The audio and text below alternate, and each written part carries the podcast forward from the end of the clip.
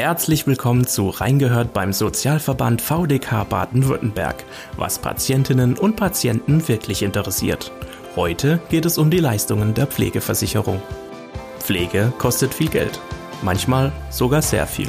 Bei uns bekommen etwa 3,6 Millionen Menschen laut dem Bundesministerium für Gesundheit Leistungen aus der Pflegeversicherung. Bei vielen wird der Betrag, den sie erhalten, nicht ausreichen, um die benötigten Leistungen zu erhalten.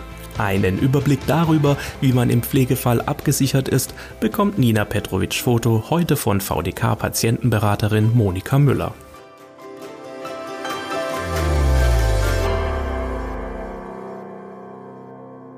Frau Müller, seit 1995 gibt es die Pflegeversicherung. Wie war es denn zuvor geregelt und welche Definition hat die Pflegeversicherung eigentlich heute? Also vor 1995 war es einfach so, dass Leistungen, die im Bereich Pflege, in welcher Form auch immer angefallen sind, ähm, den Krankenkassen zugeordnet worden sind. Das heißt, die Leistungen mussten von der Krankenkasse bezahlt werden. Äh, prinzipiell muss man doch sagen, das waren die der Leistungsumfang war natürlich äh, dementsprechend gering. Und im Rahmen, ich sage jetzt mal, dieser demografischen Entwicklung und so weiter, ähm, war klar, dass irgendwann dieses, Leist dieses Leistungsangebot nicht mehr ausreichen wird. Das heißt, äh, man wusste damals schon, also vor der Einführung, zu dem Zeitpunkt hatte man bereits schon 1,7 Millionen Menschen in Deutschland, die auf äh, Pflege angewiesen waren. Und 1,2 Millionen von denen wurden praktisch zu Hause versorgt, der Rest schon im Heim. Das mhm. heißt, es war Zeit, äh, dass die Politik sich da Gedanken drüber macht, äh, wie das äh, auch in Zukunft, wie gesagt, der demografische Wandel schon mal angesprochen, also die Leute werden ja älter und so weiter, wie das in Zukunft zu finanzieren ist. Ähm, bis dato wurde das, was die Krankenkasse nicht bezahlt hat, von den von den äh, von der Sozialhilfe übernommen. Aber auch das war ja im Prinzip ein Weg, wo man sagen musste, gut, das kann so in dem Maße nicht weitergehen. Damals, äh, ganz interessant, hat der VDK sich immer schon ganz extrem politisch engagiert für dieses mhm. Thema und hat sich stark gemacht für die Einführung der Pflegeversicherung. Ähm, weitere Gründe waren eben, wie gesagt, schon mal angesprochen, die Menschen werden immer älter, sie haben weniger Nachkommen, auch im mittleren Lebensalter, welche die Pflege übernehmen könnten äh, oder welche auch vielleicht finanziell da in irgendeiner Unterstützung ähm, greifbar wären. Es ist so, dass immer mehr ältere Menschen nach dem Tod des Partners alleine zurechtkommen müssen. Ähm, weitere Gründe sind, es gibt mehr Leute, die gar nicht äh, eine Ehe, in eine Ehe eintreten oder sich scheiden lassen. Die sogenannte Pflege durch Familienangehörige, wie das viel auf dem Land auch war, äh, in mehr Generationen. Äh, Häusern, wenn man so möchte, also auf Bauernhöfen oder was auch immer, findet so nicht mehr statt durch die Mobilität der Arbeitnehmer. Das heißt, die Kinder, Kindeskinder, wie auch immer, wohnen in der Regel gar nicht mehr am Ort. Mhm. So war im Prinzip der Bedarf dann doch irgendwann erkannt, dass es dann praktisch im April 94 der Bundestag äh, beschließt, dass es die Pflegeversicherung geben soll.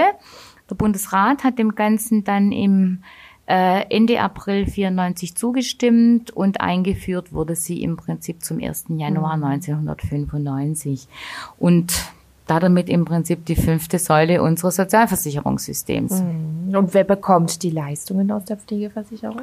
Also wer Leistungen bekommt, ist ganz klar geregelt. Da gibt es jetzt ein neues Regelwerk, das sogenannte Sozialgesetzbuch 11. Also in Zukunft, vielleicht kommt es nochmal SGB 11. Die Voraussetzungen sind im Prinzip, Sie müssen pflegebedürftig sein oder Sie denken, dass Sie im Prinzip äh, pflegebedürftig sind. Dann läuft es so ab, Sie stellen einen Antrag bei der Pflegekasse. Äh, das machen Sie selber, also der Betroffene. Es kann aber auch ein Bevollmächtigter von ihm machen, ein gesetzlich bestellter Betreuer oder ein gesetzlicher Vertreter. Äh, Sie müssen, äh, um Leistungen zu bekommen, die Vorversicherungszeiten als Mitglied in der Pflegeversicherung haben oder auch im Rahmen der Familienversicherung. Das sind, dass Sie mindestens zwei Jahre innerhalb der letzten zehn Jahre vor dieser Antragstellung versichert gewesen sein müssen. Und dann äh, findet die Feststellung ob eine Pflegebedürftigkeit vorliegt oder nicht, durch den medizinischen Dienst der Krankenkasse statt. Und wenn der Ihnen einen Pflegegrad zuspricht, dann können Sie Leistungen aus der Pflegekasse bekommen. Und welche Leistungen ganz grob beinhaltet die Pflegeversicherung? Also ganz grob kann man es im Prinzip unterscheiden. Einmal äh, beinhaltet es Leistungen im Bereich der häuslichen Pflege. Dazu gehört zum Beispiel äh, in erstem Rahmen das Pflegegeld und die Pflege und oder die Pflegesachleistung. Es gibt einen sogenannten Entlastungsbetrag. Es gibt Pflege bei Verhinderung einer Pflegeperson. Es gibt die wohnfeldverbessernde Maßnahmen, Wohngruppenzuschlag, Pflegehilfsmittel. Also da ist eigentlich eine Vielzahl äh, an Leistungen noch äh, enthalten. Und äh, ein weiterer großer Brocken ist im Prinzip die Leistung im Rahmen der teilstationären oder stationären Pflege. Das heißt, teilstationäre Tages- oder Nachtpflege, das ist das, was man so als Tagespflege kennt. Ähm, oder eben eine Kurzzeitpflege, das heißt ein zeitlich begrenzter stationärer Aufenthalt oder eben auch die Pflege wirklich in vollstationären Einrichtungen, zum einen also das Altersheim oder das Pflegeheim oder auch im äh, Rahmen der Hilfe für behinderten Menschen. Sie haben im Bereich der häuslichen Pflege Pflegegeld und Pflegesachleistungen angesprochen. Was ist denn hier der Unterschied und wie viel Geld gibt es denn konkret? Also das ist im Prinzip dies, äh, was wir im ambulanten Bereich äh, so erstmal oder was der Pflegebedürftige sich erstmal klären muss. Pflegesachleistungen können Sie nur dann bekommen, wenn im Prinzip im Rahmen der häuslichen Pflege ein ambulanter Pflegedienst beauftragt wird. Mhm. Das läuft dann so ab, dass äh, der Pflegedienst direkt mit der Pflegekasse die Leistung abrechnet im Rahmen des äh, Pflegegrads und äh, zu diesen abrechenbaren Pflegemaßnahmen gehört zum Beispiel klassischerweise wirklich die Unterstützung beim Waschen, beim Anziehen, beim mhm. aus dem Bett kommen oder aber auch äh, so ein bisschen waschen und putzen oder mal Geschirr abwaschen, kann auch die Zubereitung von Mahlzeiten sein.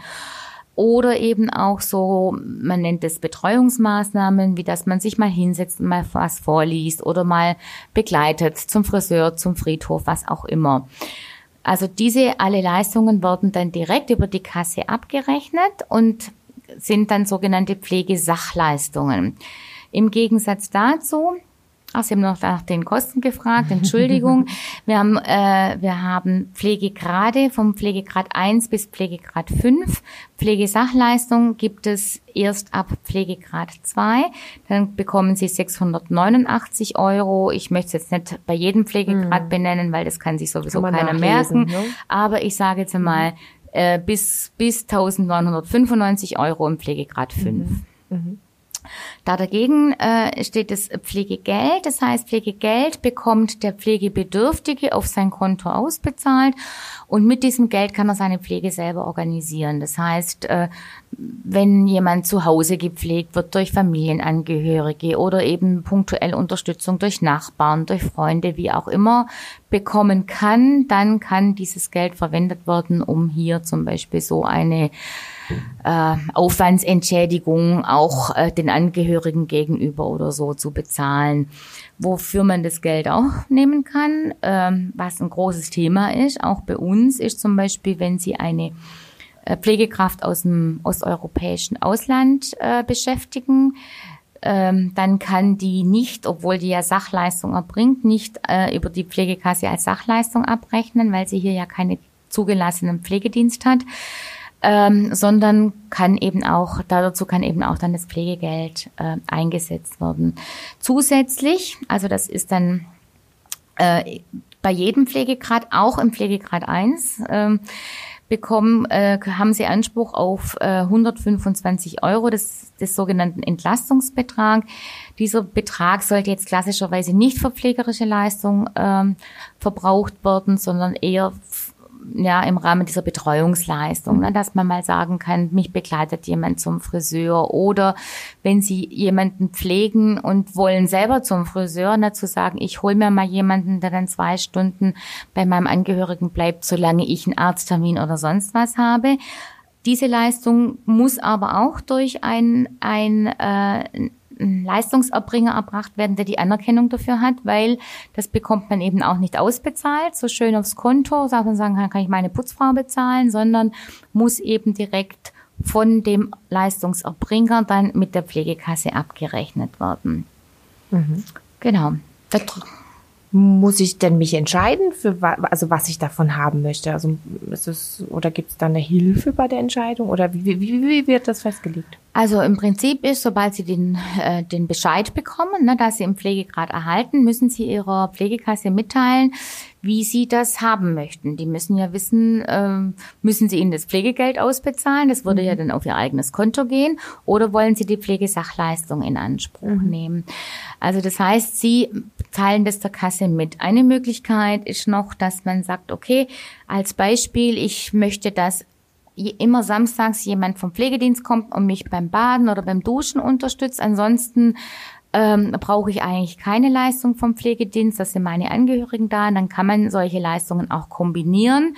Das heißt, ich nehme diesen Teil als Sachleistung von der, von der Pflegekasse im Rahmen dieser, dieses Duschens durch den Pflegedienst und das, das was übrig bleibt, da gibt es dann so prozentuale Rechnungen, das rechnet Ihnen die Kasse aus, mhm. ähm, bekommen Sie dann als Pflegegeld ausbezahlt. Sie haben vorher erwähnt, dass die Pflege zu Hause sichergestellt werden muss. Wer überprüft überhaupt, ob die Pflege zu Hause auch wirklich sichergestellt wird?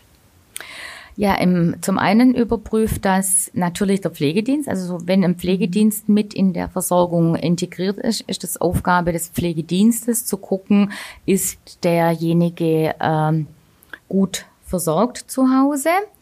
Und ähm, wenn Sie im Prinzip das Pflegegeld in Anspruch nehmen, dann haben Sie ja keine so offizielle Überprüfung. Das heißt, äh, dann müssen Sie sich ähm, ja, müssen Sie damit einverstanden sein. Es hat die Pflegekasse festgelegt, dass Sie im Prinzip regelmäßig einen sogenannten Beratungsbesuch oder auch Pflegepflichteinsatz, dass Sie dem zustimmen. Das heißt, äh, in den Pflegegraden zwei und drei bekommen Sie einen sogenannten Beratungsbesuch. Das macht dann in der Regel auch irgendjemand von einem ambulanten Pflegedienst.